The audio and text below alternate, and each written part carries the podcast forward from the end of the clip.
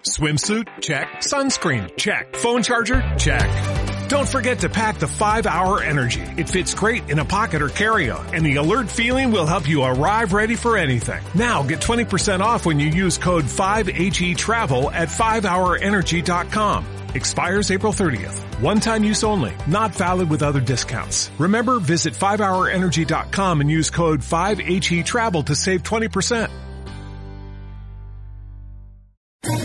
¿Quieres especular en la bolsa de la mano de un profesional? Operativadax.com. Recibe al momento en tu móvil las compras y ventas que realiza Alberto Iturralde sobre el índice DAX. Nunca ha sido tan sencillo ganar en bolsa. Operativadax.com el mercado como que, se vuelve loco y empieza a sobrevender. Alberto Iturralde, ahora sí, ¿qué tal? Muy buenas tardes. Muy buenas tardes, muy bien, todo muy bien. Todo muy bien, todo muy bien. El DAX, en el que tú normalmente estás ahí, dale que te pego todo el día, hoy muy mal. Sí, de hecho es importante eh, entender que seguramente durante estas últimas semanas, fíjate, cuando hablábamos de maquillaje de fin de año, justo antes, justo antes de, mm. De terminarlo, pues en realidad ha sido maquillaje, porque lo han aguantado con pinzas para descolgarlo nada más abrir. Así es que bueno, pues eso lo que nos está marcando es que seguramente tendremos un DAX más bajista, ahora lo tenemos en los 10.300 prácticamente, 10.280. Bueno, pues lo normal es que vayamos viendo un 2% más a la baja. Caídas tan rápidas normalmente solo pueden frenarse con unos días o unas horas por lo menos de recoger papel y ahí no se está viendo todavía ningún síntoma de que estén recogiendo, con lo cual ese 2% más de caída seguramente lo vamos a ver. Importante el análisis fundamental, pero también el aspecto técnico de los eh, principales indicadores. Después repasamos, si os parece, soportes, resistencias, índices europeos, también americanos. Eh, antes, como siempre, tenemos muchísimas llamadas. Eh, os ruego un poquito de paciencia. Antes, como siempre, vamos a abrir nuestro microespacio con los expertos de CAU Finanzas. Un año más. Saludamos a Luis García, coach de CAU Finanzas. Hola, Luis. ¿Qué tal? Muy buenas tardes. Hola, buenas tardes. ¿Qué tal? ¿Cómo estáis? Bueno, eh, hay que aprender a seleccionar, hay que aprender a diversificar. tú me dirás cuál va a ser vuestra primera propuesta del año con nosotros. Bueno, pues mira, yo te, os comentaba, mira, yo voy a hablar de una estrategia de mercado que en este 2016 pensamos que se va a poder bueno, pues imponer a cualquier otra, ¿vale? Estamos hablando de lo que es el value investing, que es la única estrategia de inversión que, bueno, pues como todos sabemos, bate a los mercados consistentes en el tiempo. Esto no es que lo diga yo, bueno, se ha demostrado durante muchísimos años a través del trabajo pues, de grandes inversores como han sido Greenblatt, eh, Warren Buffett, etc. Es decir, son, capaces de partir a los índices bursátiles durante 20 años y además conseguir rentabilidades pues medias superiores pues a ese 15% que tanto nos gusta a nosotros. Sin embargo, y esto lo tengo que decir, ¿por qué no decirlo? Hay años en que los en periodos de tiempo, como ha podido ser este, como hemos visto en 2015, en que la estrategia de momentum es mm. bastante más rentable mm. a corto plazo pues el puro, value, ¿vale? Como hemos visto, además, hoy es un día propicio para todo ello, mm. con las caídas que estabas comentando. Pero normalmente esto se produce en años un poquito raros, ¿vale? Es que los tipos de intereses están bajos y están primando a las empresas que están más endeudadas del normal o en los que, por cualquier otro motivo, el mercado está sesgado pues digamos, hacia una dirección u otra sin reconocer lo que tú comentabas y que hemos comentado en alguna otra ocasión, la calidad de las empresas, ¿vale? Pero esto, como estaba comentando, solo sucede al corto plazo. Y ese corto plazo, por suerte o por desgracia, eh, se acaba pronto.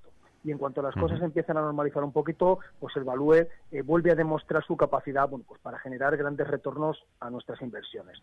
Eh, dicho esto, como te comentaba, para este 2016 lo que pensamos que si vamos a asistir a una normalización de la política en los Estados Unidos, que después de varios años eh, de subidas continuadas en los índices americanos, eso sí, sin contar el desastre de las compañías energéticas, lo vamos a dejar aparte, esperamos un buen año para lo que la renta, para lo que es la renta variable. Eso sí, eh, no para toda es decir, no para todas las compañías. Este año hay que volver, digamos, a los principios, olvidarse de las empresas muy endeudadas, muchas de ellas en el IBEX 35, que las hemos visto este año, como ha sido, por ejemplo, el caso de Engoa, y con dificultades para obtener bueno, pues, buenos retornos medios sobre capital empleado, y posicionar, eso sí, nuestra cartera en aquellas empresas de alta calidad que podamos eh, comprar a buen precio, es decir, reconducir la cartera, como te decía, hacia valores de value.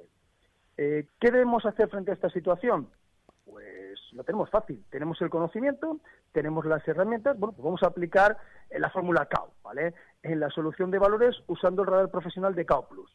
Y de esta manera, como te decía el principio de la conversación, eh, vamos a buscar buenos retornos medios sobre capital empleado. Vamos a, bajar, ah, vamos a buscar bajos EV, partido de BIT, y vamos a buscar compañías de bajo endeudamiento. Y vamos así a construir una cartera eh, que bueno pues que seguro que batirá los índices en el tiempo y que en más de un año bueno, pues, veamos esto una rentabilidad bastante más elevada. Eh, como siempre, bueno, pues esta información y mucha más la tenéis en la página web de caufinanzas.es. El Value Investment. Luis García, coach de Caufinanzas, un placer como siempre. Muchas gracias. Hasta el próximo jueves. Un placer. Hasta el jueves. Un saludo. Primera llamada. Francisco, buenas tardes. Hola, buenas tardes. Gracias por llamarme. Bueno, quería preguntarle a don Alberto soportes y resistencias del IBEX y soportes y resistencias del DAS. Muchas gracias. Gracias a ti. Francisco. Alberto, si te parece, repasamos IBEX, DAX, Eurostox 50, también algo mercado americano que tú sigas. Sí, de hecho, fíjate, el caso del IBEX es el de un... Hay que tener en cuenta que este índice ha habido unas elecciones hace dos días prácticamente. Normalmente los gobiernos intentan aguantar con sus amigos los financieros los índices antes de.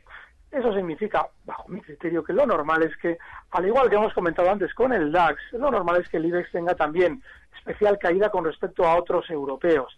De manera que, bueno, yo tendría en cuenta sobre todo los niveles que se marcaban en el pasado relativamente remoto. Allá por el 2011 veíamos que zonas como los 8.900 eran importantes a la hora de frenar las subidas y ahora lo normal es que sean importantes a la hora de frenar las caídas, con lo cual ese sería el soporte más importante. Sí es cierto en el muy corto plazo, ya en septiembre, marcábamos zonas de 9.230 como soporte, pero yo tengo la sensación de que eso se va a romper relativamente fácil a la baja. Así es que 8.900 y por arriba, a la hora de abrir unos cortos hay que tener en cuenta, si ya los tenemos, que los 9.700 son una zona de resistencia muy importante que también lo fue de soporte en su día. Así es que ese sería el stop.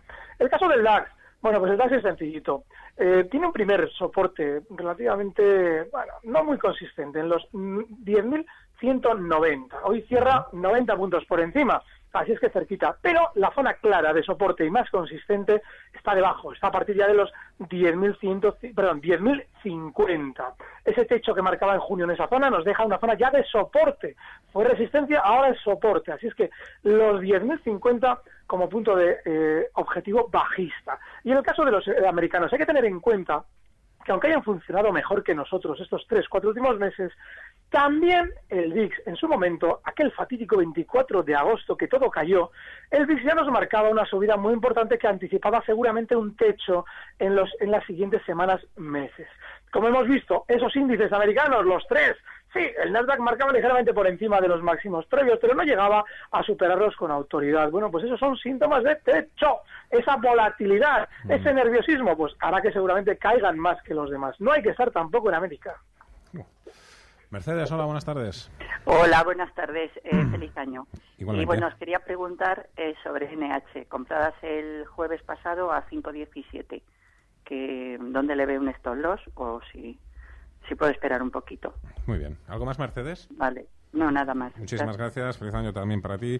Eh, antes de NH, Jaime, vamos a ver, Gamesa, el mejor valor en 2015. La verdad es que de lo poquito que se ha salvado hoy, junto a Indra, ¿Va por buen camino? ¿Ha superado los 16 euros? Eh, no, se ha quedado, se ha quedado a las puertas, eh, 15,93, bueno, se ha quedado cerquita. Eh, de cualquier manera, por encima de esos 15 euros mantienen la fortaleza, ¿de acuerdo? Es decir, en el caso de, de Gamesa, vemos que esa, vemos esa fortaleza por encima de 15 euros. El año pasado el valor más fuerte, el valor más alcista. Y este año, de momento, pues también, eh, también empezamos con esa tónica. Eh, ¿Cuál es el principal problema? Que tiene esa fuerte resistencia en los máximos que marcó el año pasado, en zonas de 16,64. Y bueno, pues allí podemos de nuevo volver a toparnos con, con el mercado. Una vez hayamos superado esos niveles y sobre todo si los índices también acompañan, podemos tener un buen ratio de subidas. ¿De acuerdo? Hasta entonces, eh, de momento, pues oye, mantener la acción con esa protección por debajo de los 15 euros. NH Hoteles a 5.17, Alberto, ¿cómo lo ves? ¿Dónde colocas el stop?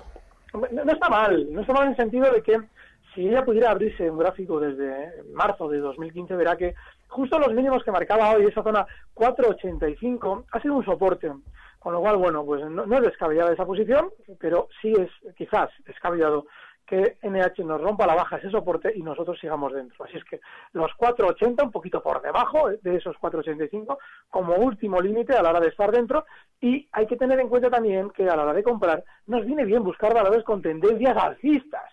Este valor está lateral. No es que sea una mala compra, es que es una compra un poquito irrelevante. Así es que si vuelve a esa zona 5.15, 5.20, yo sí me plantearía salir más que nada por aburrimiento. 4.80 el stop.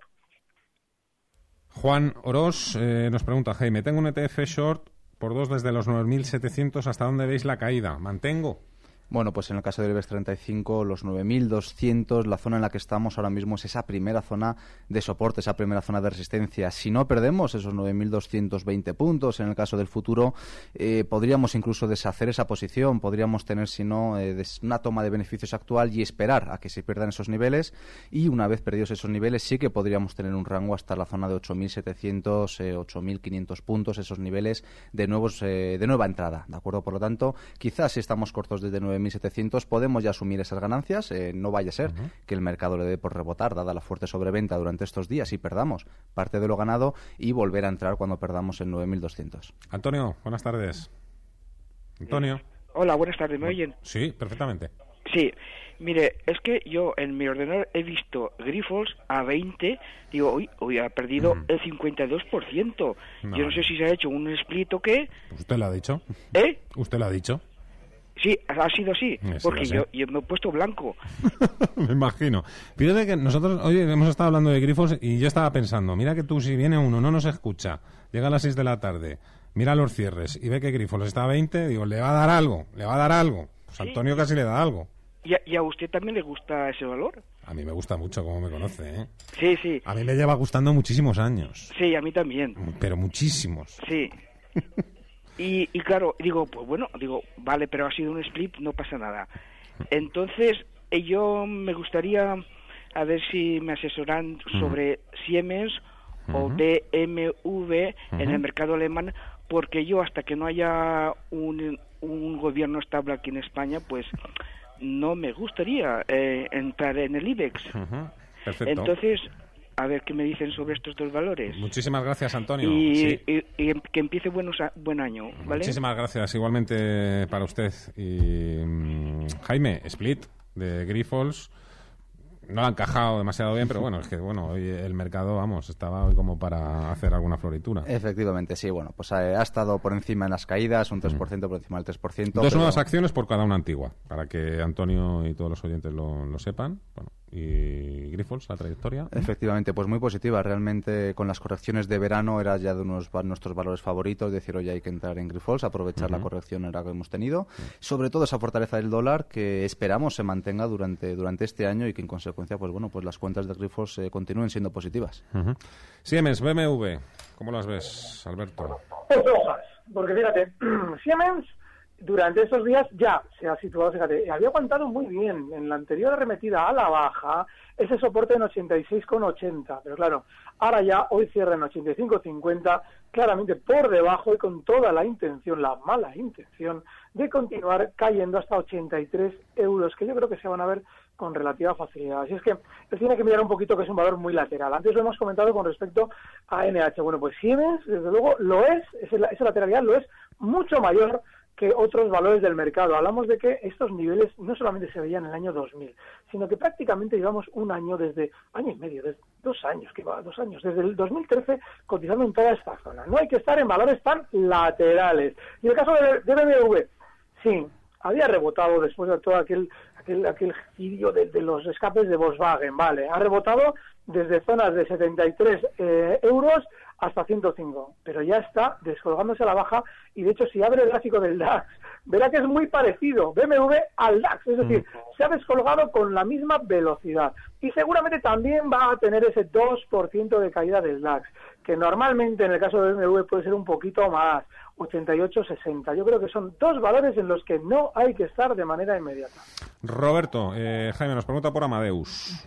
Bueno, pues Amadeus también, una compañía que después del cierre que tuvimos eh, ya hacia final de año por encima de esos niveles de 40, eh, nos las prometíamos eh, bastante felices, nos las prometíamos, pues bueno, pues muy contentos. Oye, mira, cerrado por encima de la resistencia de los últimos meses, se encabeza no solo a cerrar el hueco, sino quién sabe si de nuevo atacar esos máximos. Pues bueno, pues el mercado tozudo como es, la caída de hoy bastante dura, pierde de nuevo esos niveles de 40, cierra en 39 por debajo de los 39,6 y bueno, y con potencialón de caída 38,4, acuerdo? Sin embargo, la buena recuperación que ha tenido durante los últimos meses, un comportamiento bastante positivo, eh, nos puede permitir ser optimistas. Quizá no es el momento de comprar ahora, quizá deberíamos esperar, pero si la tenemos en cartera, pues bueno, y no queremos deshacer aún, podemos mantenerla aún con cierta, con cierta cautela. 91 533 1851 91 533 1851. Carlos, en Twitter, pregunta, ¿desearía conocer la opinión del señor Iturralde sobre la entrada en el valor Santander?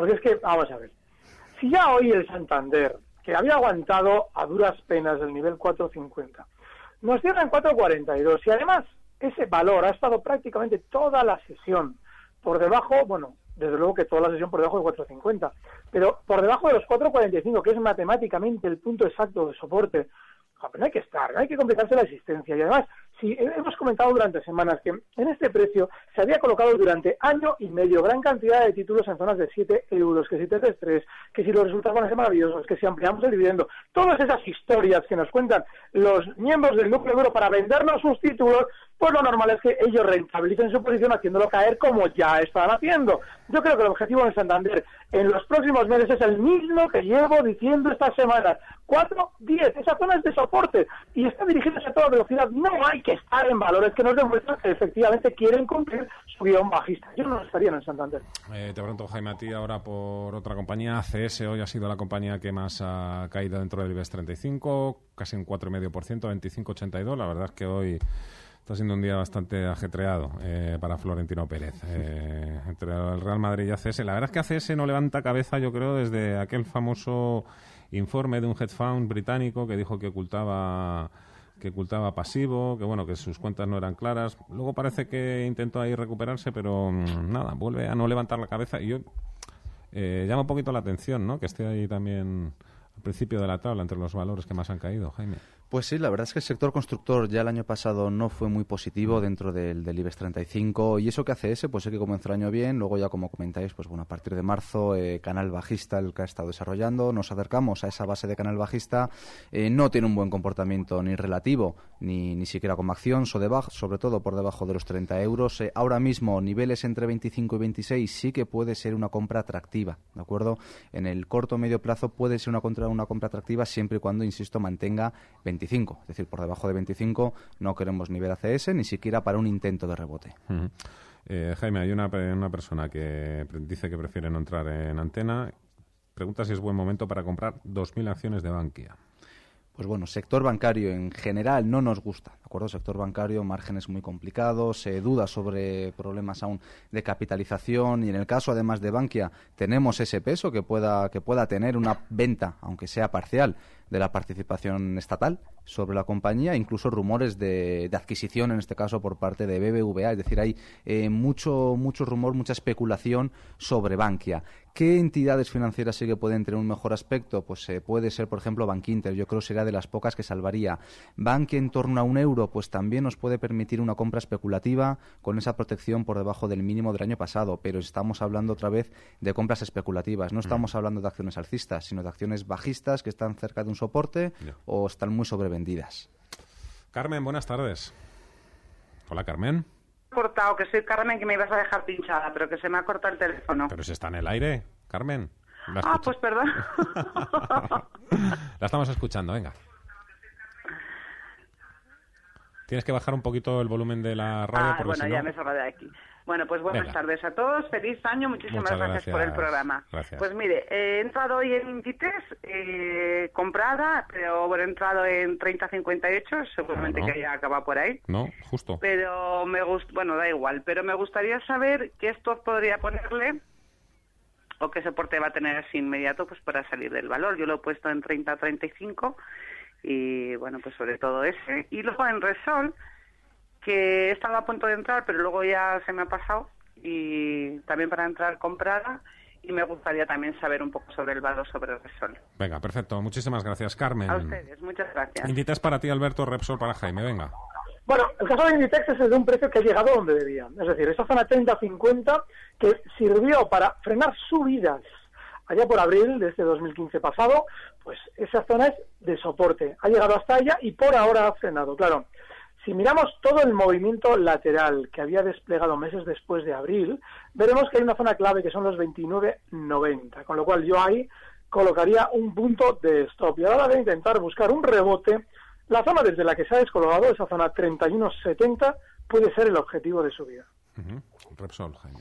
Bueno, pues Repsol nos encontramos de nuevo ante una acción bajista que, eso sí, pues eh, como muchas otras, está en unos niveles donde una compra, pues la verdad es que pica mucho el gusanillo. Es decir, estamos en unos niveles casi de soporte, muy sobrevendidos. En el caso de Repsol, además, tenemos una divergencia importante con, el, con, niveles de sobreventa. Por lo tanto, se puede intentar de nuevo una compra especulativa con una protección por debajo de los mínimos marcados tanto el día de hoy como muy similares los del año pasado. Y desde el plano fundamental, con Repsol nos encontramos que bueno que su plan de negocio exige mm. eh, un barril de petróleo a unos precios bastante superiores a los actuales, mm. eh, lo cual es negativo. Podremos ver incluso que el petróleo, si continúa cayendo, pueda Repsol llegar a niveles bastante más bajos y pueda ser incluso objeto de una OPA, pero a precios inferiores a los actuales. Bueno, y nos ha llamado mucho la atención ese el movimiento que ha hecho, y la volatilidad, mejor dicho, en el precio del petróleo, ¿no? Con esta tensión que hay ahora entre Irán y Arabia Saudí.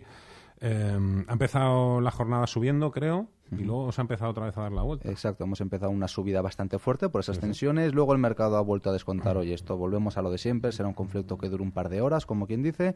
Ha prácticamente recuperado todo lo ganado, es decir, ha caído todo lo ganado, para posteriormente volver a subir al menos eh, una parte. Es decir, nos hemos quedado en una zona eh, más intermedia con el petróleo.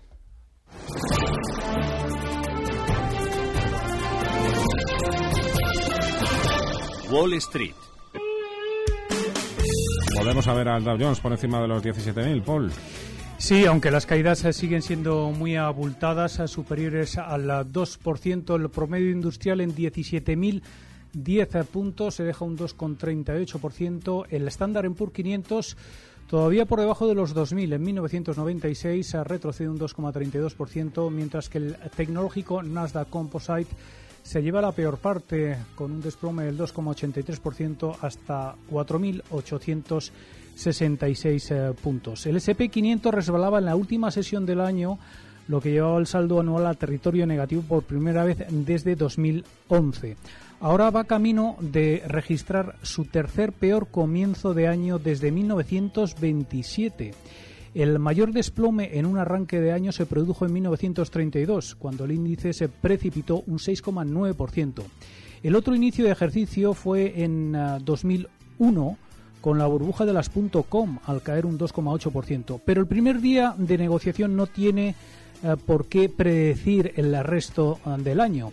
Eh, según datos de Bloomberg, el índice termina el año en la misma dirección que tomó en el primer día en tan solo un 50,6% de las veces. El primer mes del año es más representativo. El rendimiento de enero determina el comportamiento del resto del año en más de un 72% de las veces. Así pues, eh, todavía hay esperanza. En cuanto a los ah, valores ah, de la Dow Jones, ah, vemos como todos mm, están cotizando en rojo.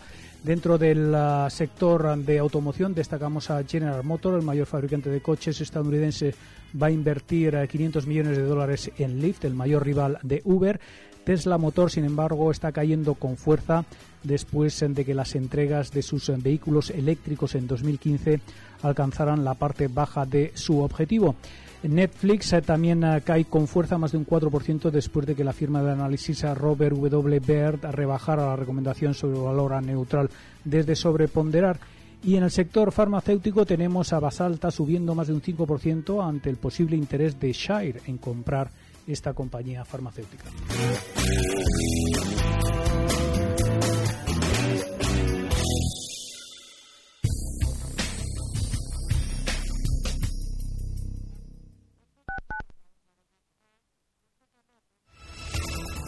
Intereconomía, la radio de las personas interesadas por la marcha económica del país. La radio del hombre de negocios, del empresario, del ejecutivo. La radio de quien desea ser el mejor informado. Intereconomía, la radio de los negocios.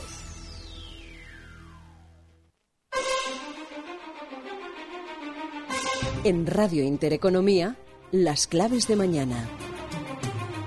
Mañana es martes 5 de enero, víspera de Reyes, un martes que arranca aquí en España con la publicación de una importante referencia. El Ministerio de Empleo presenta la tasa de paro correspondiente al mes de diciembre. Además, tener en cuenta también la publicación de los datos de inflación provisionales de la zona del euro que da a conocer Eurostat, una referencia para el mes de diciembre. La jornada no se completa solo con eso en Europa, también se presentan permisos de construcción, precios en el sector servicios, en ambos casos correspondientes al tercer trimestre de 2015. En el viejo continente también tendremos en Alemania, se presenta el dato de desempleo, en Italia se publican datos de confianza empresarial y de confianza del consumidor. Al otro lado del Atlántico, en Estados Unidos, se conoce el índice ISM de condiciones de negocios en la región de Nueva York, en este caso correspondiente al mes de diciembre.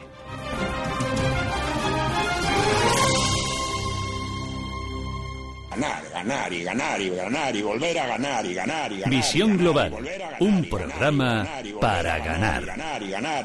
De lunes a viernes a partir de las 7 de la tarde con Manuel Tortajada. Y volver a ganar y ganar y ganar y ganar. Radio Intereconomía.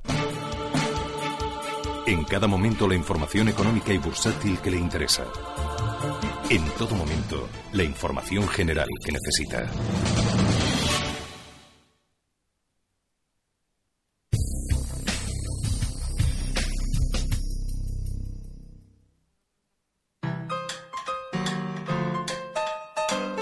Consultorio de cierre de mercados.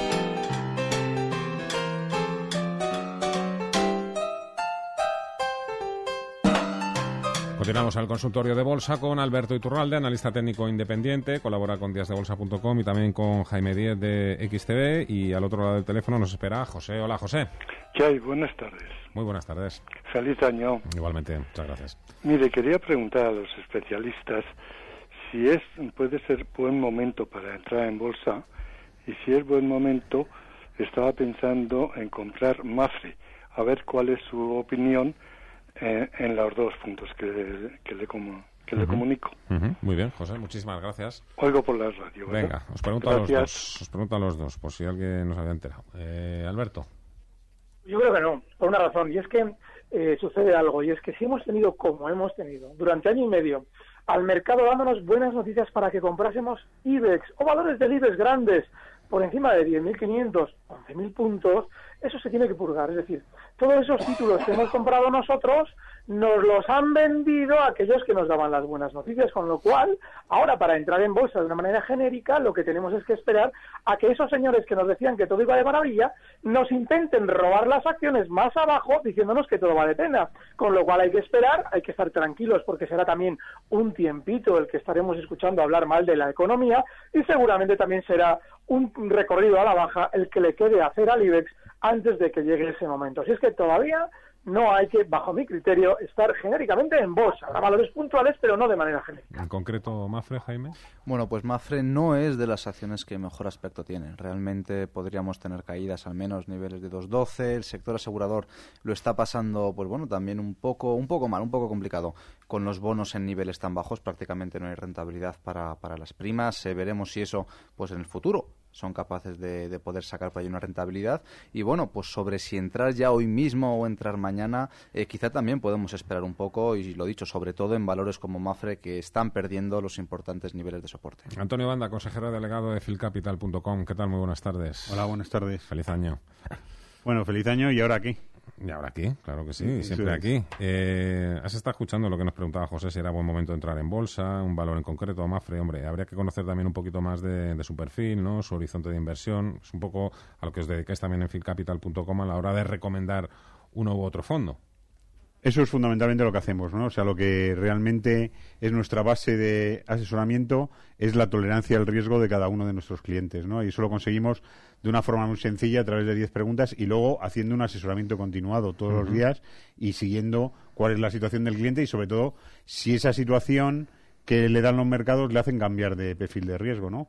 Una, una cosa como la, la de hoy, ¿no? La gente suele utilizar las navidades para replantearse cuál es su objetivo del año siguiente tanto de inversiones como fiscal, y entonces empezar con, un día como el de hoy, pues sí que a lo mejor te hace replantearte. Si tu objetivo es no perder, pues a lo mejor tienes que estar metido en una cartera muy defensiva, sabiendo que además lo de no perder ahora mismo significa, debido a la represión financiera, tener casi un resultado negativo asegurado, ¿no? Porque todo lo que es eh, los tipos de interés libre de riesgo están en cero y ya tenemos alguno en algún plazo en negativo incluido, ¿no? O sea, que realmente hay que replantearse si que si lo que quiero es mantener mi dinero, pues voy a tener muy poco sitio donde meterlo, ¿no? Sin embargo, si quiero coger riesgo, pues estas situaciones como las del mercado de hoy te pueden hacerte replantear que es una buena oportunidad de compra y sobre todo teniendo unos horizontes temporales pues puesto a más plazo, ¿no? Entonces, mm a lo mejor dentro de un mes ni nos acordamos que empezamos el año así.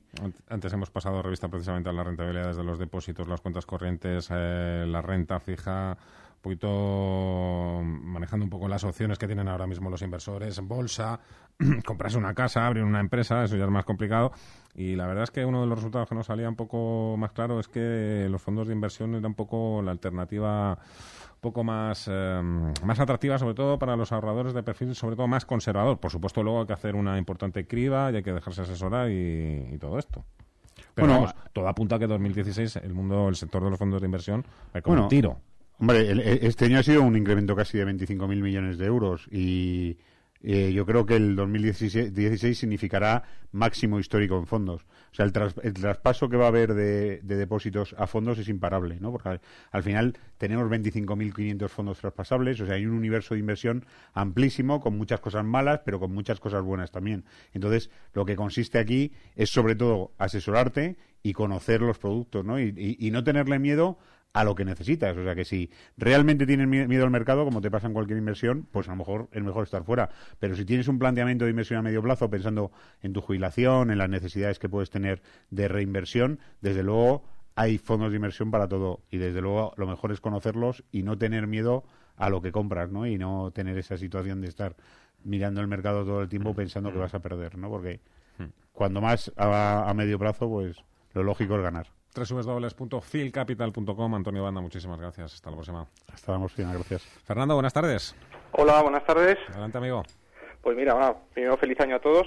Gracias. Y comentaros que he entrado en Viscofan. Me gustaría que me dijera Alberto eh, qué hago. Mira, yo entré en su momento aprovechando el tema de lo que pasó con las carnes procesadas y tal. Entré mm. con un paquetito en 52,30 y esas las tengo más o menos aseguradas. He entrado esta mañana en 54,34 me fui a una reunión, me saltó un stop que puse y he vuelto a entrar en 54.80. Están ahora creo que en 55.30 y algo, ¿no? 45, sí. Sí. Pues, eh, ¿qué hago? Eh, Las aguanto, mm, ¿qué stop me pongo? Un poco para que no me pase como esta mañana, es decir, que, que no me salte un stop y luego tire para arriba otra vez y, bueno, pues podía haber, haberlas aguantado. Muchísimas gracias, Tocayo. Un saludo. Alberto. Yo suelo sugerir siempre que en valores, sobre todo con tendencias alcistas como Viscofan, a la hora de hacer operaciones, huyamos de cualquier circunstancia intradiaria. Es decir, yo incluso si tengo que colocar un stop, lo colocaría a cierre de sesión para evitar volatilidades puntuales como la que se ha visto hoy en el valor. Dicho esto, los niveles que manejan no están nada mal, porque esa zona 54-50 que hoy temporalmente ha traspasado a la baja, esa es una zona de soporte consistente que deberíamos ver rota a cierre de sesión para inquietarnos. Así es que yo en esos 54 o 50 colocaría esto, le felicitaría porque entró cuando más bravo hay que ser, es decir, cuando alguien nos dice que algo está fatal con aquello de las carnes rojas, bueno, pues eh, seguiría con el paquete que compró entonces y las que ha comprado ahora, pues también con ese stop, esos dos grupos de acciones en los 54-50 y tranquilo porque la tendencia a largo plazo sigue siendo alcista, aunque en el medio plazo, es decir, el último año y medio, haya estado más lateral. Os recuerdo que en unos minutos, antes de acabar el programa, sacamos la pizarra ¿eh? para que Alberto y Jaime nos propongan alguna estrategia, algún valor para ponerse tanto cortos como largos. Antonio, buenas tardes. Hola, buenas tardes. Yo quería que me comentasen los analistas si el que el IBEX vaya más, más bajo que el, que el DAS tiene que ver con que el no tengamos todavía un, el gobierno configurado y que si cuando se configure recuperará más, más rápido que, el DAS. Y que me dicen solo si resistencias de Telefónica y de Iberdrola. Gracias. Gracias a ti, Antonio. A todo no.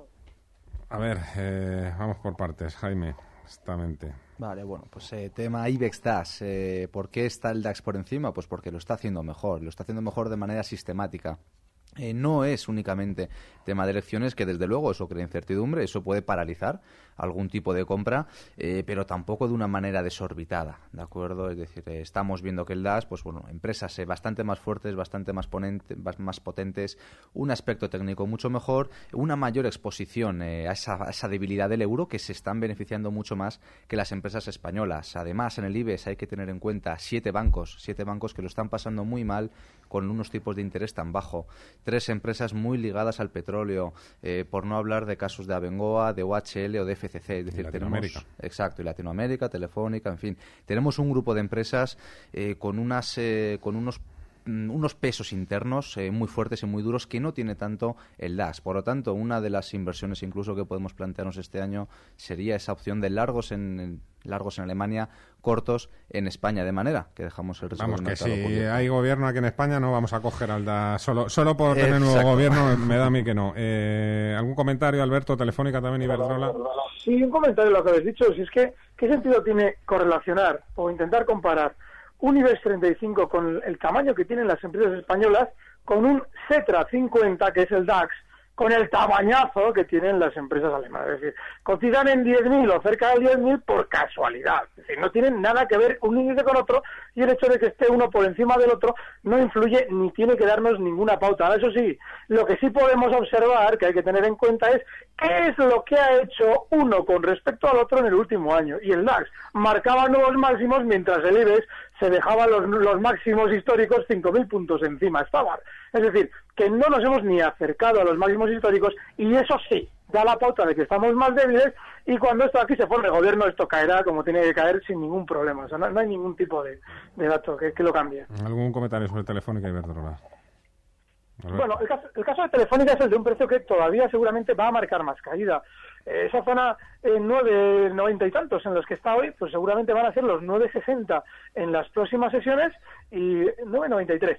Y 9,60 es el objetivo bajista puntual, ahí tiene una zona de soporte y hay que recordar que este, como el Santander y el BBV, es de los grandes que han caído para ser compensados con las subidas de valores como Inditex. Es decir, si Telefónica está bajista, como debe estar, pues no hay que estar dentro. Juan Antonio, buenas tardes. Hola, buenas tardes. Adelante feliz año nuevo. Igualmente. Mi, pregunta es, eh, mm, es sobre índices. Siempre suelo preguntar sobre esto. Eh, alcistas o bajistas que me digan tres o cuatro, eh, pero de todo el mundo, de donde sea. ¿Vale?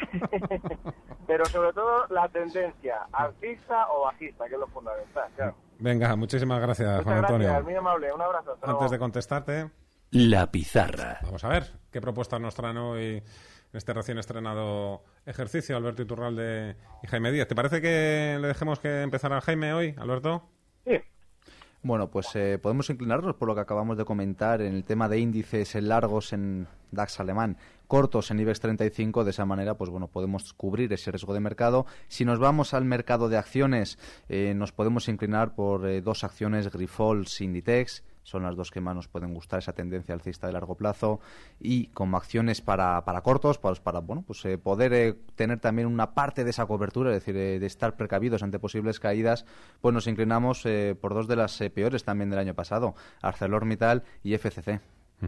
Alberto que se citen los cortos, porque a veces quizás sea la opción correcta y no el estar como ando yo, escarabando algún valor que pueda ser alcista. Bueno, pues lo hemos citado hace un rato con motivo de la llamada de un oyente, y es que Viscofan, esa zona 54-50 como stop, hoy está en 55-45, es de esos valores disidentes que nos puede permitir estar en el lado largo. Y hay otro, que es. Logista, yo he insistido mucho con él durante los últimos meses, lo haría mejor si el resto del mercado caía. Bueno, pues hoy ha recortado, pero sí que es cierto que las últimas semanas lo ha hecho mejor. Y también es cierto que el recorte de hoy lo ha sido hasta una zona de soporte, 18,90, 19 euros. Bueno, pues logista en esa zona, hoy cierra en 19 euros, con un objetivo alcista en 19,60 y el stop en 18,85. Bueno, Juan Antonio nos pedía índices eh, de cualquier parte del mundo, pero alcistas.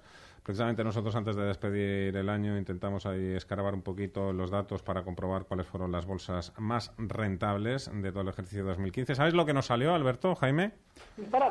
Mira, nos salió Venezuela, primer lugar, Argentina y Jamaica. Vale, pues ahora cogéis eh, los periódicos de hace ah, un Bueno, año. bueno, hay, hay, que explicarlo también. En el caso de Venezuela, por ejemplo, es que no puedes vender las acciones, puedes comprar, pero no puedes vender. Allí ya saben lo de expropiese, pues todas esas cosas. Y luego, fíjate, qué curioso, nos salía aquí en Europa las más alcistas, la, ¿cuáles eran? La danesa y la húngara, ¿no? La danesa y la húngara. Pero bueno, eh, no sé yo si estamos para para tanta aventura. Eh, no sé, yo qué sé. ¿Qué le decís a Juan Antonio? Bueno, índices alcistas. Hay muchos índices con una tendencia alcista muy clara, a pesar de que puedan estar marcando posibles formaciones de techo. Los índices norteamericanos siguen estando bastante cerca de esos máximos históricos. E incluso si queremos irnos a algún índice un poquito más exótico, el índice mexicano también tiene un buen aspecto, una buena pinta. El índice japonés también mantiene tendencias alcistas. ¿De acuerdo? Otra cosa es, insisto, que estemos a un 5, a un 6, a un 7% de máximos y que las eh, previsiones puedan ser complicadas. Pero bueno, esa tendencia está allí. E índices bajistas, pues bueno, es más complicado quizá de encontrar. El índice brasileño podemos tener bastantes complicaciones, sobre todo índices de países emergentes, países latinoamericanos emergentes. ¿Algún, ¿Algo que añadir? Estoy maravillado de lo que sabéis de índices. Eso sí, sí que creo, yo que sé que estar jugándosela en algo, en el largo plazo y tranquilos, el petróleo, el crudo, que eso yo creo que va a rebotar. Está demasiado bajista la gente. Sí, sí, ya lo veréis. Bueno, nosotros sabemos mucho de índices porque sabemos usar muy bien Google, ¿eh? No te creas tú que... vale, todo vale, todo vale. Alberto Iturralde, analista técnico independiente, muchísimas gracias. Hasta el próximo lunes, amigo. Un fuerte abrazo. Gracias, un fuerte abrazo. Desearte también lo mismo, Jaime Díez. Eh, repetimos en cuanto tú quieras, por supuesto. Nos vemos eh, la próxima vez. Fuerte Muchas abrazo. gracias. Recibe al momento las operaciones de Alberto Iturralde vía SMS en tu móvil. Operativa DAX.com.